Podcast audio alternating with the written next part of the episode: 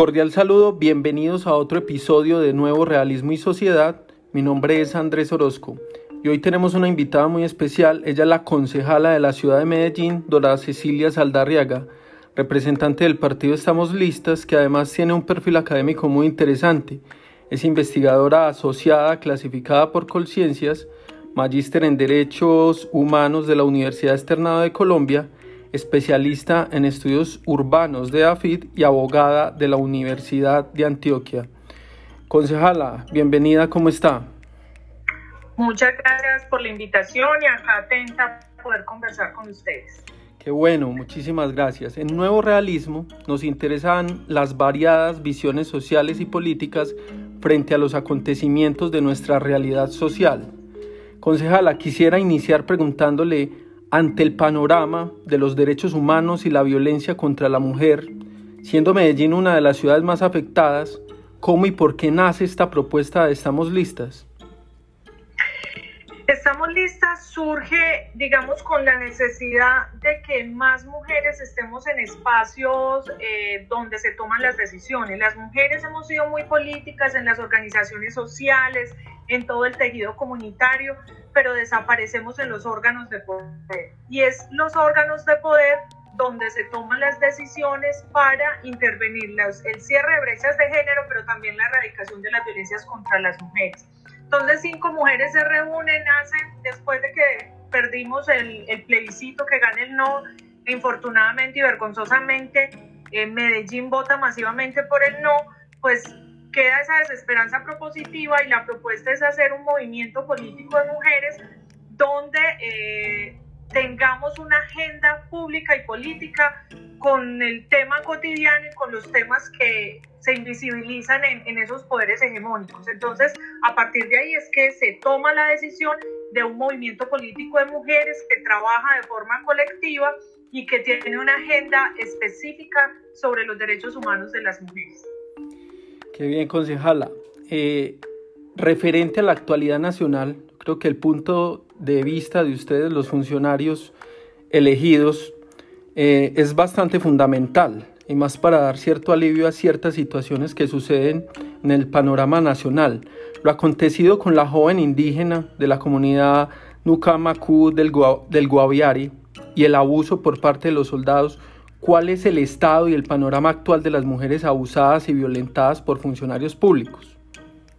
Es un desastre. Creo que eh, ahí se constituye también lo que ha denominado la Corte Constitucional con el tema de la violencia institucional.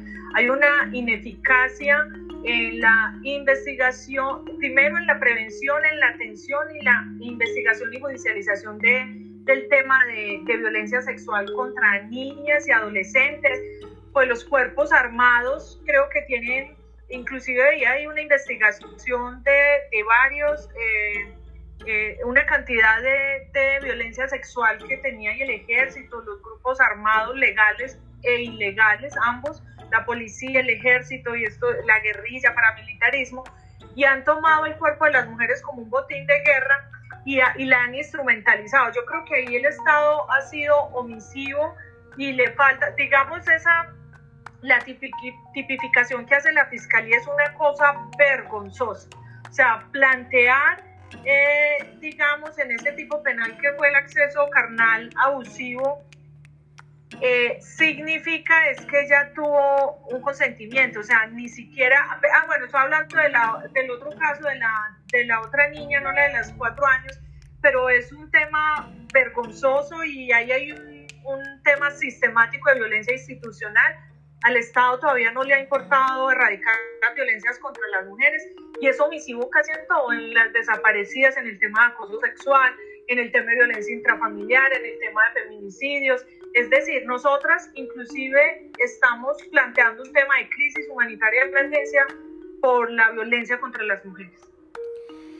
Bastante interesante ese panorama, concejala, y más porque la voz de ustedes, las mujeres, a nivel político apenas se viene pronunciando hace muy poco, precisamente porque cerraban todas esas vías políticas de participación. Y frente a la propuesta nacional de cadena perpetua para violadores de menores, le pregunto, concejala, ¿se ve alguna esperanza para el tema de los derechos humanos en Colombia o antes hay un avance en el proceso de vulneración? referente a las mujeres, por supuesto.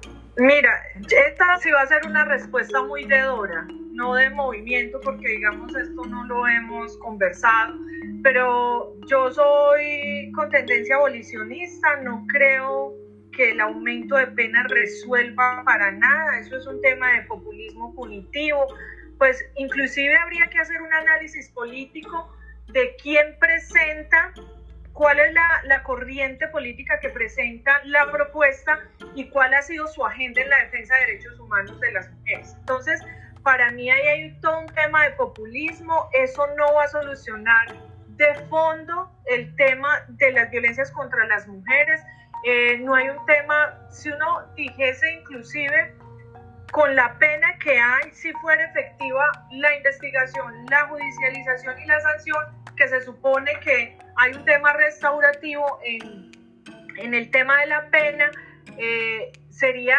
solamente aplicar lo que hay. Entonces, para mí, esa no es una opción que vaya a reducir la violencia contra nosotros.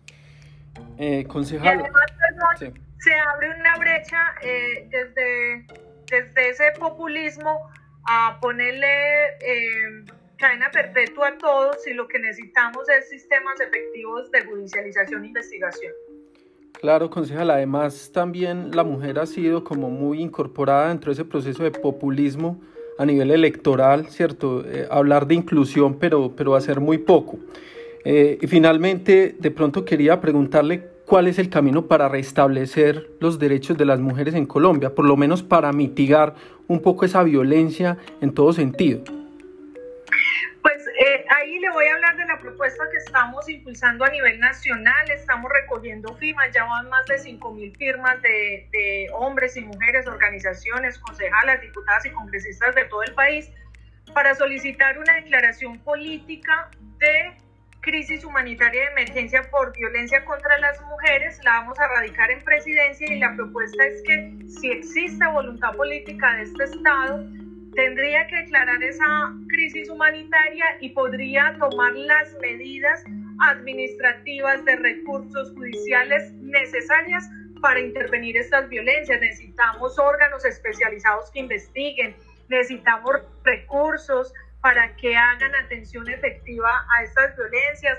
Necesitamos que muchas entidades se articulen porque hay veces se tiran la pelota los unos con los otros y eso es porque no existe una política criminal con perspectiva de género. Aquí se hacen muchas acciones articuladas, pero no hay, digamos, una mirada nacional que lleve a la vía de la erradicación de las violencias. Concejala, muchas gracias por su participación. Es muy agradable tenerla aquí y a ustedes los invitamos el próximo viernes a escuchar otro podcast de interés social y académico. Muchas gracias.